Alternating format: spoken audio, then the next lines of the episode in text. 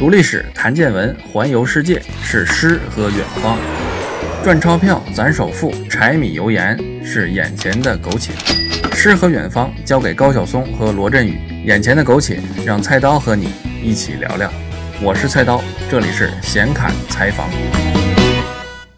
大家好，欢迎收听闲侃采访。啊，这一期呢是咱们这个节目的第一百期啊，之前叫房事百科啊，现在呢咱们一百期的时候进行了一个改版。主要改的呢，就是节目名称改一下，因为原来叫房事百科嘛，但是节目内容里边咱们看呢，除了房地产，可能这个财经方面的也会涉及到一些，所以呢，用闲侃财房啊，就是财经和房地产嘛，可能能更全面的来概括一下这个节目啊，所以咱们一百期改版的时候，主要就是把这个名字改一下，叫闲侃财房，然后呢，换了一个节目的图片，同时呢，还做了一个小片花啊，其实呢是一个片花，应该放在节目的中间。呃，起到一些点缀作用啊，啊，但是由于是新做的嘛，所以这第一期咱们就把它放在片头啊，大家先听一下，看看感觉怎么样啊。然后呢，这个片花和咱们改版的这个图片都是由菜刀的一位朋友啊，也是咱们呃在喜马拉雅的一位主播，当然更主要的他是一个后期制作的高手了啊，叫做蛇君 Snake。如果大家对他感兴趣呢，也可以在喜马拉雅搜索他的电台，电台名称就是蛇君 Snake。啊，我这个片花和我的这个图片都是蛇君同志啊帮我制作的，所以在这儿呢啊也特别对蛇君表示感谢。所以说到这儿呢，大家应该也就比较清楚了。咱们这个节目啊，除了换了个名，换了个封面图，其他呢还是一样啊，照旧啊，没有变化，还是每天啊菜刀一个人在这儿，针对大家提的问题呀，或者针对菜刀的一些个人想法呀，或者是针对近一两天的一些财经的新闻、财经的事件呢，或者是房地产的相关的消息啊等等。说一说菜刀个人的一些看法和感想，然后节目的特点呢，还是那个，就是呢，啊，菜刀呢不是专家啊，也算不上专业，只是针对这些事情呢，说说个人的看法。您要是觉得对呢，哎，就供您参考；你要是觉得不对呢，哎，您就一笑了之。然后同时呢，啊，当然也非常欢迎大家去关注菜刀的微信公号，啊，因为咱们节目第一百期了嘛，如果说。啊，发生了什么比较大的变化的话呢？我觉得可能是微信公号这块可能会有点比较大的变化啊，那就是从今天开始啊，也就是这第一百期的开始，菜刀的微信公号呢啊也要正常的每天更新了啊，每天下午的四点钟左右，菜刀的微信公号呢会每天推送内容，当然也是周一到周五的工作日来推送了哈，周六周日咱们就不推送了，每天下午四点钟左右。呃，至于推送的内容是什么呢？我现在初步是这么想的。因为每天早晨啊，喜马拉雅咱们这个节目啊是每天周一到周五每天早晨都有的。然后下午的微信公号呢，我也准备每天给大家来一段。而且微信公号啊，现在它这个功能啊特别的强大了，我觉得原来这个语音呢只能发一分钟啊，超过一分钟的音频发送不了。但是这几天我发现呢，哎，它好像可以推送这个超过一分钟的音频了啊。这样的话呢，我就可以每天给大家来一段啊，没关系。但既然都是语音的话呢，呃，在咱们这个闲侃采访这个节目里边说的东西和微信公号里边说的东西呢，可能还是要有点区别的啊，要不然就没意义了嘛，对吧？呃，咱们这个喜马拉雅的节目啊，正常该怎么说还怎么说，针对一些啊财经热点呐，针对一些啊房地产行业的热点呐，针对一些大家感兴趣的话题和菜刀自己的一些想说的话题啊，咱们还继续啊来进行咱们这个节目。然后微信公号每天说的那一段呢？我还是倾向于呢，给这个节目的内容做一个补充啊，因为节目内容这个时长就这么多，有些东西不能展开讲啊。比如说，很多朋友在节目下方留言，或者在微信公号留言，说一说遇到一些问题啊，一些概念呢，一些理论呢，应该稍微解释一下啊，要不然可能不太理解啊，或者理解的不全面。另外，也有一些朋友希望我呢，能够在节目中多介绍一点经济学的理论呢。一些房地产行业里边的一些名词概念呢，啊，甚至于有些朋友呢，还是希望菜刀能够继续的给大家啊推荐一些书啊，或者是一些有意思的文章啊等等。所以这些东西呢，其实由于咱们节目本身容量的限制，是很难满足大家的啊。所以我就想呢，是不是能把这个微信公号啊一步一步的做起来，充实起来，每天给大家也来一段，主要讲一下上面提到的啊这些内容，然后呢，作为咱们这个节目的一个补充。啊，当然这些都是想法了啊，咱们先运行一段时间看一看啊，随时有新的情况啊，咱们随时再调整。当然，归根到底啊，还是那个问题，就是菜刀一个人做这些东西呢，时间精力啊都特别的有限啊，所以我也只能是说尽我最大的努力啊，把这个东西尽量做，不管做到什么程度啊，我个人肯定是尽力了啊。但是如果退一万步讲啊，如果真是哪一天菜刀这个节目呀有了商业价值啊，比如说喜马拉雅可能觉得这节目还行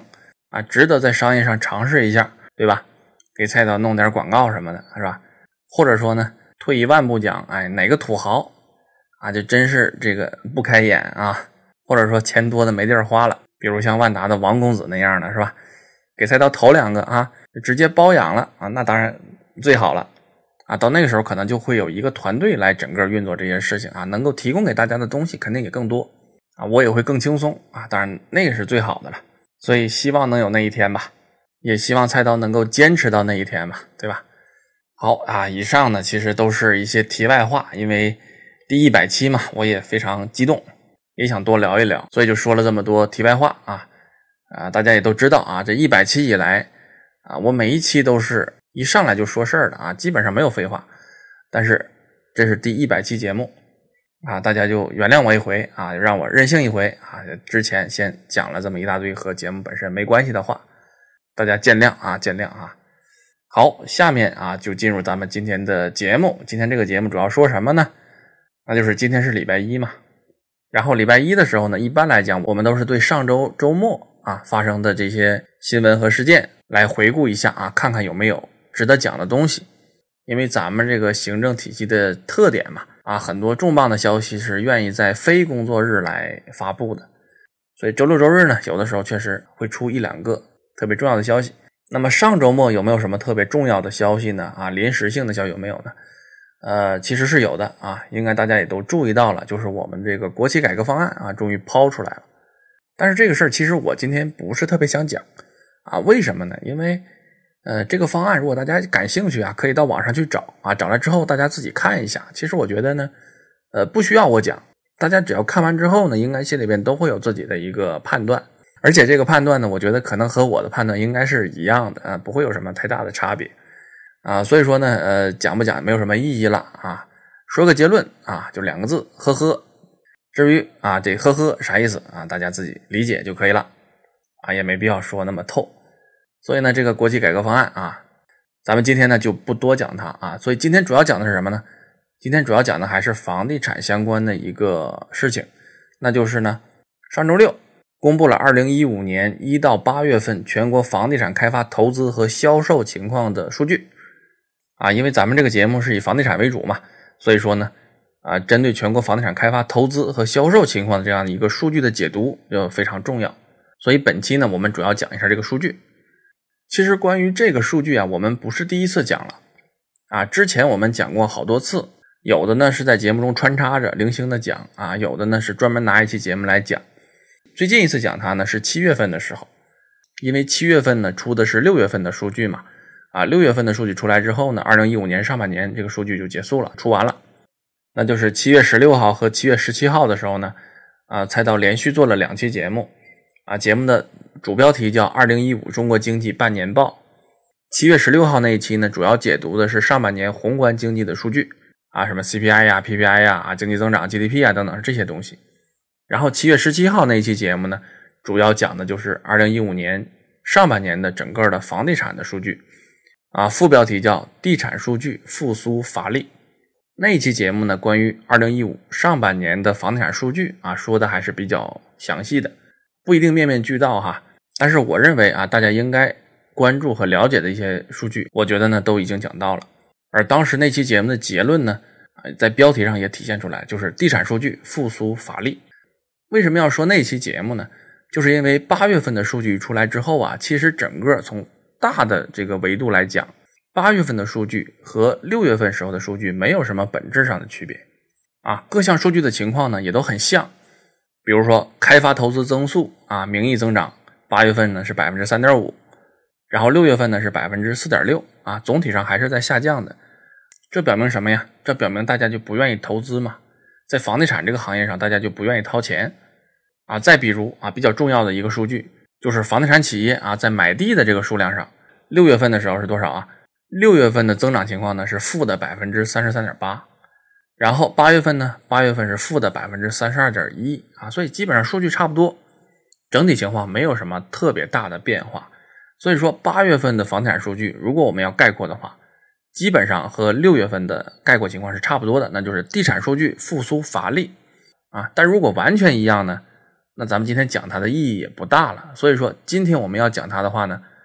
在复苏乏力这个定性的基础之上，我们还要再加一句，那就是正在筑底。筑底呢，就是筑底反弹的那个筑底，那就是从八月份的数据来看呢，现在房地产这个行业啊，房地产这个市场正在修筑这个底部啊，再跌可能也跌不到哪儿去了啊？为什么呢？因为咱们从这个数据上能看出来，一会儿我们详细再讲啊。所以说八月份和六月份相比呢，啊，从数据的变化幅度上来看，基本上没有什么太大的变化。数据的趋势上来看呢，八月份和六月份也没有什么太大的变化，但是。啊，八月份和六月份这个数据相比，多了一个什么新的特点呢？那就是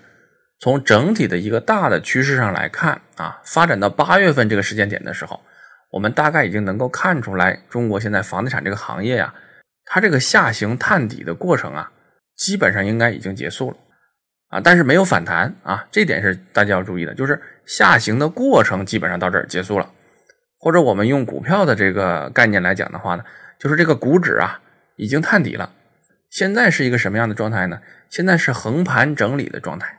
但是还没有反弹啊？为什么呢？就是不具备反弹的动力，上涨是不太可能的，反弹动力不足，但是跌呢也跌不动了，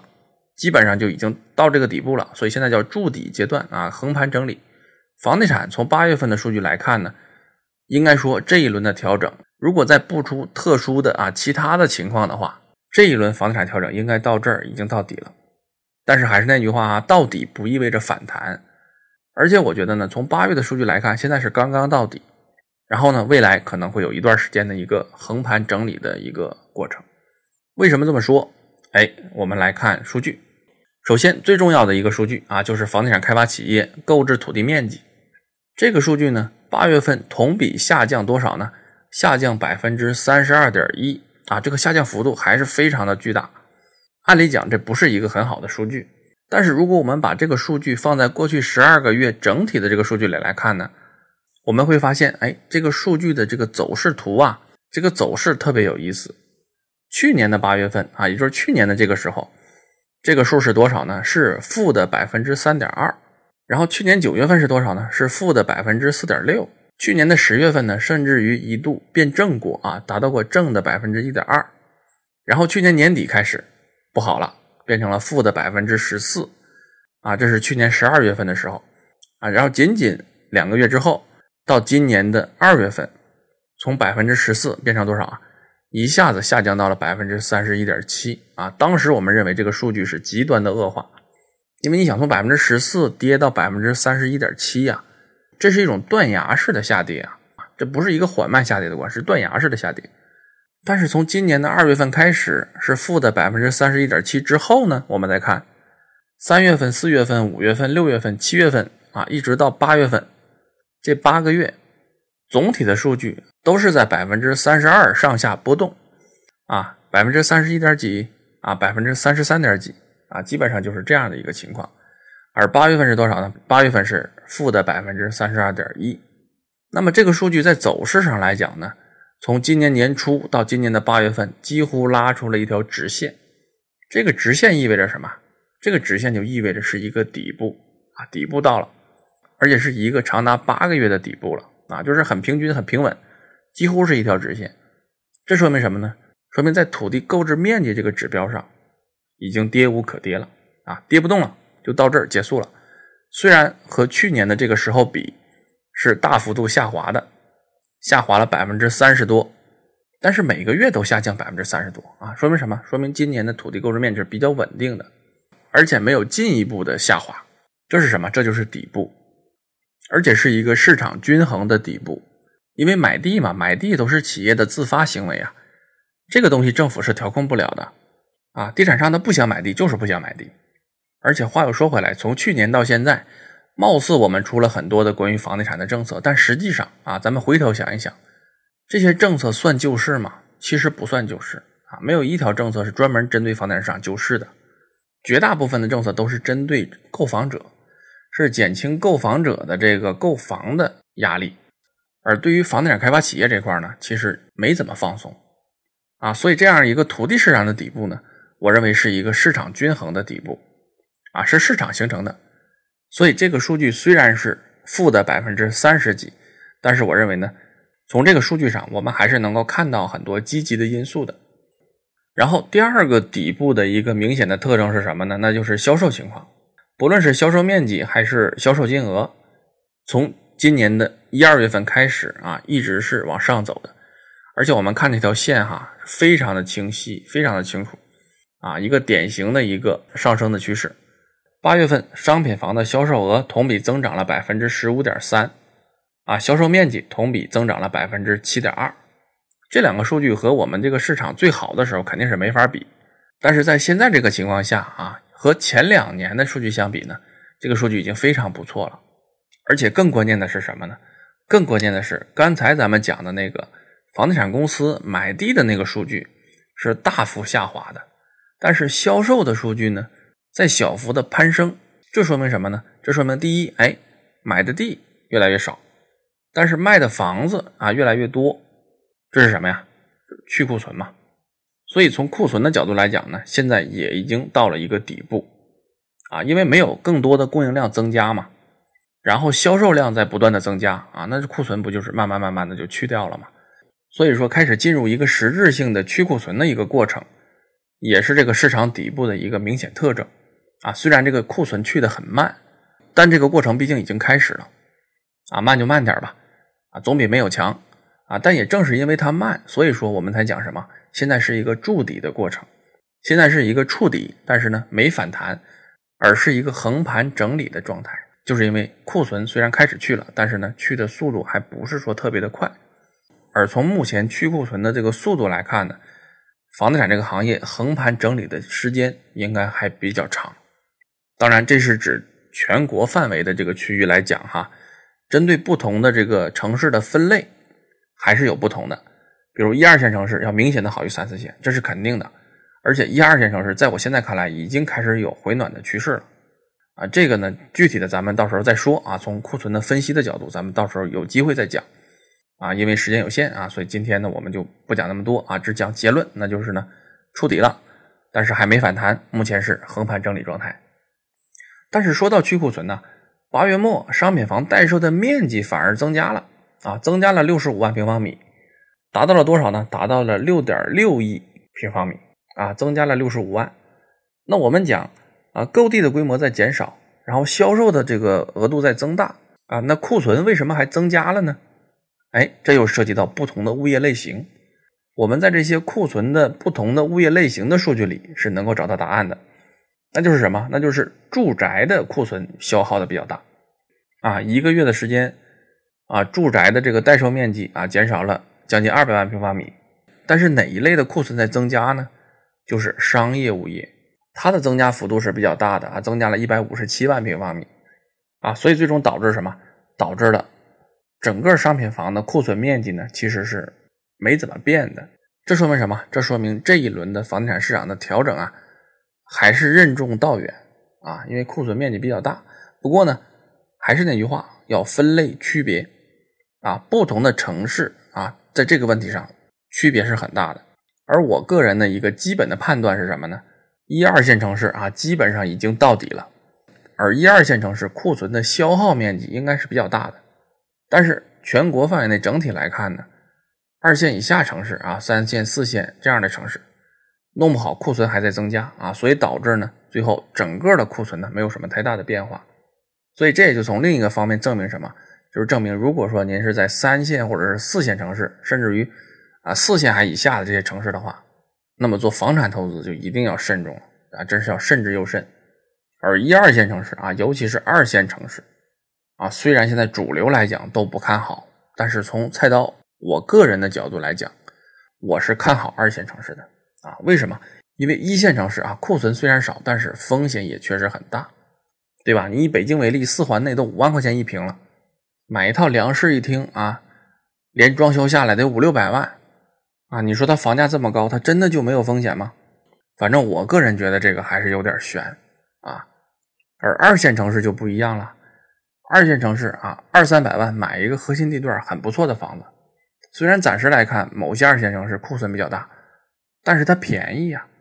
是吧？而二线城市呢，虽说人口没有一线城市那么多，但是人口吸附能力在未来还是有的。所以从菜刀的角度看呢，在目前这个时间点啊，在我们目前从八月份的这个数据来判断，我认为二线城市房地产市场的投资机会啊已经出现了。如果你在东部地区的二线城市啊，或者呢一部分中西部地区的二线城市，那么呢，如果你有意愿投资房地产的话，那么我认为呢，现在这个时间点上来讲，投资机会应该是已经有了。当然，这个投资机会，我认为是长期的哈，啊，最少是以五年的这个时间跨度来看，因为短期内房价还是会有反复的。但是投资这个东西就是这样啊，我们就是要在大家都不看好的时候才出手嘛。如果这个不动产的价格趋势已经明显的有一个向上的趋势的话，那咱们再出手还有机会吗？就没有机会了，对吧？当然，这些都是菜刀个人看法啊，不作为投资建议。而且也有很多朋友在问菜刀啊，具体的说某一个城市房子能不能买？但是有很多城市，菜刀别说，呃，去没去过了啊，可能就听都没听过这个地方，那我真是给不了投资建议。就算我去过的城市，如果我不亲眼到现场看的话，我也没法给你具体的投资建议。所以我讲的呢，只能是我个人啊感觉的一个大的趋势啊，仅供大家参考。好，那关于八月份的房地产投资的相关数据啊，我们今天就讲到这里。其实数据本身没有什么特别大的变化，只不过在这种啊没有什么特别大的变化的情况里呢，菜刀稍微看到了一点啊积极的因素。而这个积极的因素呢，之前的节目里边咱们是没提过的啊，所以呢，就针对这个八月份的数据，菜刀大概说了说自己的想法啊，希望对大家有帮助吧。然后呢，开头的题外话啊，说了那么多。但是有一个内容呢，我给忘了啊，在这里再补上，那就是呢，因为菜刀呢又要录这个节目啊，然后呢又要开始啊更新咱们的微信公号，再加上咱们的朋友呢又越来越多，确实有很多地方对大家呢肯定是招呼不周了。比如说原来的评论朋友少的时候，我我基本上都能看，看完之后呢有必要的我都会回，但是现在我真是没有这个时间和精力了，所以对于大家的留言啊，如果菜刀没有回复的。请大家一定要见谅，不是菜刀不理你啊，实在是精力有限啊，回复不过来啊。我也相信大家一定会体谅菜刀的。好，本期节目就是这样，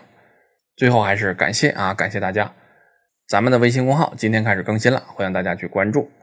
今天就到这里，我们明天再见。